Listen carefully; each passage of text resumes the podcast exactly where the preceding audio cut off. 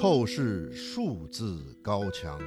自由亚洲电台专题节目《网络博弈》，欢迎您的收听。白纸运动发表的白皮书都说了什么？各位听众、各位网友，欢迎收听美国自由亚洲电台专题节目《网络博弈》，我是主持人小安。我们是从美国首都华盛顿，欢迎各位收听。希望您在网上转发我们的节目链接。习近平下台！下台！下台！下台！下台！下台，下台二零二二年十一月二十六号，南京、上海、北京等中国多地突发反对新冠防疫清零政策的白纸运动。二零二三年一月初，白纸运动的组织者发表长达三十三页的白纸运动白皮书，总结记录了自二零二二年十一月二十七号至二零二三年一月三号的海内外白纸运动活动情况和中国警方的动向，包括白纸运动的起源、规模、组织和未来计划。由于中国前置网络自由，有关白纸运动的信息在中国网络和社媒平台上遭到严格的封锁。白纸运动白皮书是在电报、推特等海外平台上发表的。那么，这个白纸运动白皮书都说了什么？又怎样提到中国领导人习近平呢？今天的网络博弈节目，我们请中国白纸运动组织者之一咪子。给大家做详细介绍。米子你好，你们这个发布白纸运动白皮书的目的是什么呢？白皮书最主要的就是记录了我们在二零二二年所做的所有的事情，然后当中包含了我们最初是怎么诞生的，我们做了哪些事情，同时警察方面有哪些动向，然后我们的组织内部有哪些改动。这个白纸运动白皮书不仅记录了中国国内的各种抗争活动，也记录了国外的一些声援活动。对，白纸运动，只要您的诉求是追求自由以及反抗暴政，您都可以被称之为是白纸运动的成员。白纸运动的白皮书啊，介绍了白纸运动的组织，说是现在这个组织是二点零时代。为什么说是二点零时代？嗯，是这样，白纸运动一点零的时候其实是比较松散的一个公民权益的一个结社，到了二点零呢，那就是进入到了一个去中心化的组织，并且带有了非常明确的公民诉求。就目前的组织架构，其实我们即将会在 Freeland 道上线之后。进入到三点零，我们现在其实是包含了像文宣部、组织部、信息安全部、外联部、特工部，然后再加上一个 Freeland 道，一共是有六个部门所组成的一个组织。嗯，就是因为自由活动是带着我们的经济体系来进入，就也就是一个类似一个国家政党的一个运行模式。虽然说是类似一个国家政党，但是我们目前内部其实是不分派系的。我们的核心成员像有左派、有自由派、有无政府主义者，也有分裂派或者是自由派等等。其实我们现在目前就只有一个反习才是我们的一个最大公约数。你刚才提到这个自由国度，就是白纸运动下面成立的另外一个保护权益方面的一个组织，是吧？嗯，对。包括网上筹款。自由国度，我们的 Freeland 道是我们的一个经济体系。我们的道上线之后，我们其实现在目前是有一些捐款在这华商匿名的捐款，就是企业的匿名的捐款，会整个透明的在我们的道上面。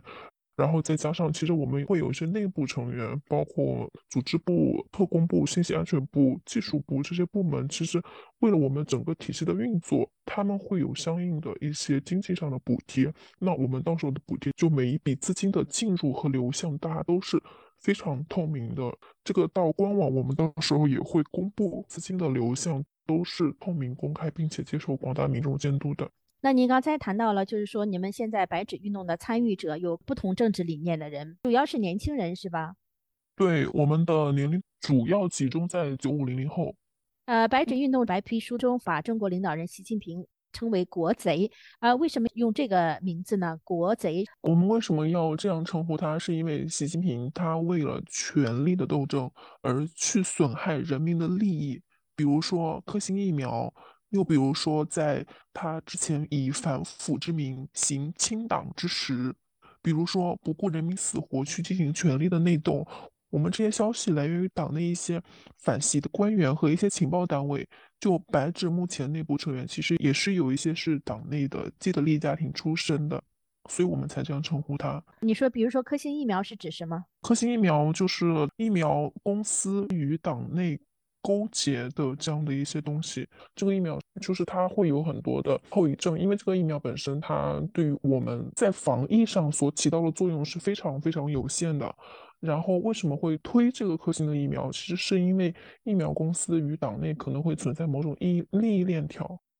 那么，习近平在去年十二月在和欧洲的理事会的一位官员谈话时呢，提到了中国各大城市出现了这个抗议活动。他说，抗议的原因呢是中国民众为三年来的疫情感到沮丧，而抗议的主要人群是学生和青少年。呃，对他这个说法，你们怎么看呢？他这么说其实是正确的，但是目前白纸运动的诉求其实已经扩大到了全民反袭的一个状态，而且目前国内经济上的矛盾其实是不可调解的，尤其是对于工人这个群体来说，嗯，就白纸运动，我们最初的参与的群体是学生和青少年，但我们也希望有更多的工人群体能够加入到我们当中，因为其实他们才是这目前这个社会最主要的一个最中间的一个力量。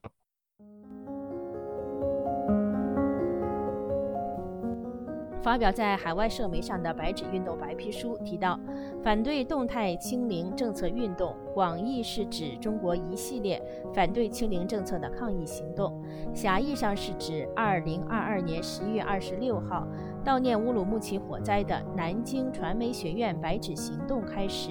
蔓延到全国的大规模示威潮。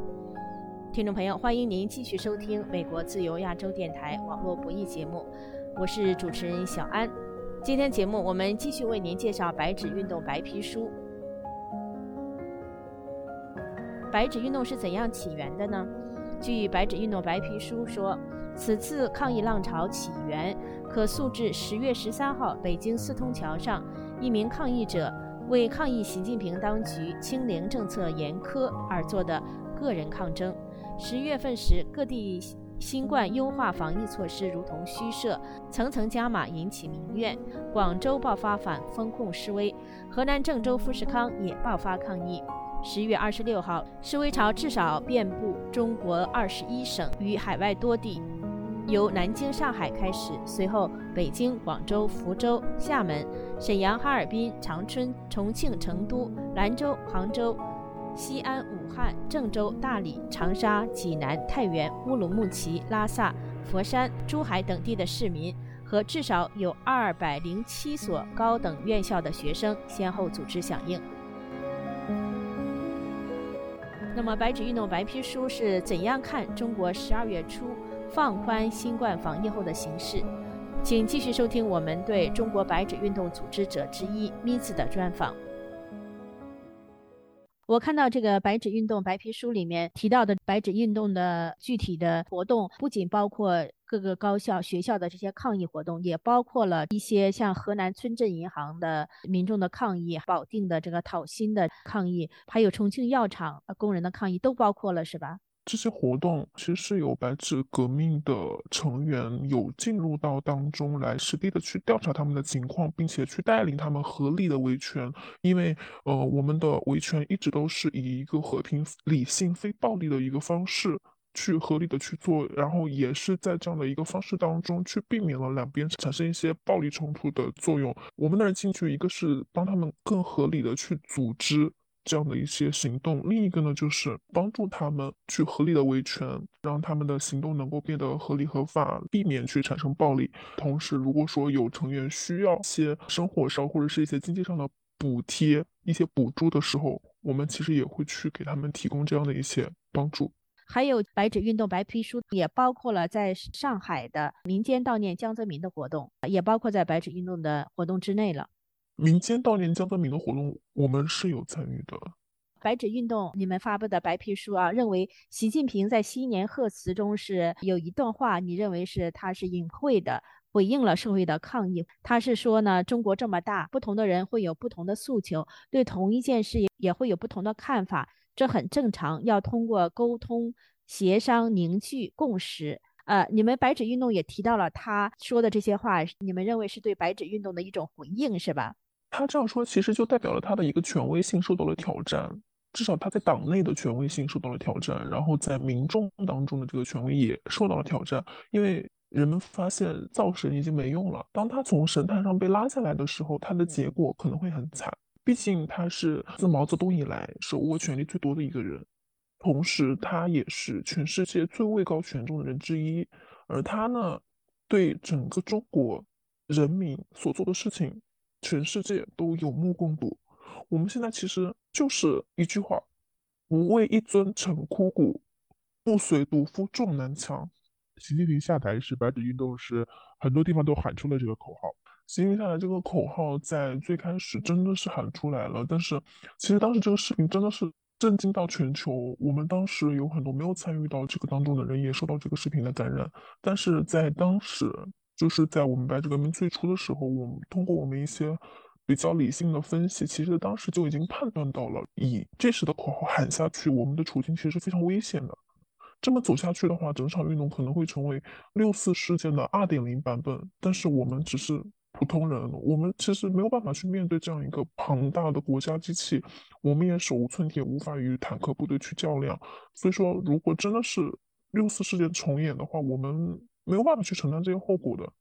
所以我们在当时就决定要把口号转向，然后就是就包括呃解除风控，然后呃释放被捕的抗议人员，新闻自由、结社自由、言论自由这样子。我们其实最主要的目标还是在于一个觉醒民智。改善民生、促进民权这三种社会目标，然后最后达到真正的自由民主宪政体制。中国十二月八号发布了新的新冠防控呃新十条，就是放松了风控措施。为什么呃白纸运动白皮书把这些措施后来称为是报复性的解封呢？因为这次突然解封，其实就是源于习近平对白纸革命的妥协。同时，他也想要将这些没有准备就解封之后所造成的，就比如医疗挤兑或者是大量的死亡等等的惨状，都甩锅给白纸。就是基于这样的情况，我们才会称之为报复性的疾风。他就是要报复白纸，因为我们其实都知道，是中共，他就只是在这样脑袋一拍，一声令下就放开了，全然不顾季节的因素，也根本就没有说为开放去做任何的准备，而由此。造成了人员伤亡以及各样的损失，才是真正的体现了他既无能又愚蠢，然后真的是还想把这个风向往白纸上再带，所以我们才会被称之为一个报复性的解封，他就是在报复白纸，我们就是这样子的一种感觉。呃，那么去年年底啊，中国这个网信办管理网络的这个办公室有一些措施整理打击这个翻墙软件呀等等，对白纸运动有影响吗？当然是有影响的。呃，现在墙内很多人，包括我们身边一些朋友，其实很多人都不知道白纸革命，就是因为防火墙还有网络封锁。因为这个文件，像我们白纸革命这个词在强烈其实已经是敏感词了。白皮书如果在强烈发送的话，轻则可能会被删帖封号，重则可能就要去喝茶了。与白纸运动相关的违禁词，大概是在十一月二十七号。之后，我们的抗议行动过后才产生的。我之后有查过，是中国数字时代有在整理当时的违禁词，大概是，其实一直到现在都是违禁词，就是像白纸运动、白纸、白纸抗议，还有白纸革命，还有当时的乌鲁木齐中路，甚至是上海都一度成为敏感词。在国内，如果说你要说白纸的话，你只能够说 A 四。很多时候在做事情的时候，比如说我们会在墙内的抖音啊、小红书上去传播一些启蒙运动或者是宗教改革那个时候，呃，在欧洲大陆上传播的一些思想，我们试图在墙内社媒用这样的方式去传播。呃，其实用这样的方式是可以去传播，但是只要不要加上白纸的 tag，就可以不被封杀。不自由无宁死，白纸运动白皮书上的这些话显示。自由对白纸运动成员的意义，这个白皮书在中国网站和社媒上无法发表。感谢中国白纸运动组织者咪子为大家介绍白纸运动白皮书的内容。感谢各位的收听，欢迎您在网上转发《网络不易》节目的声音链接。我的推特和脸书账号都是小安。下次节目再会。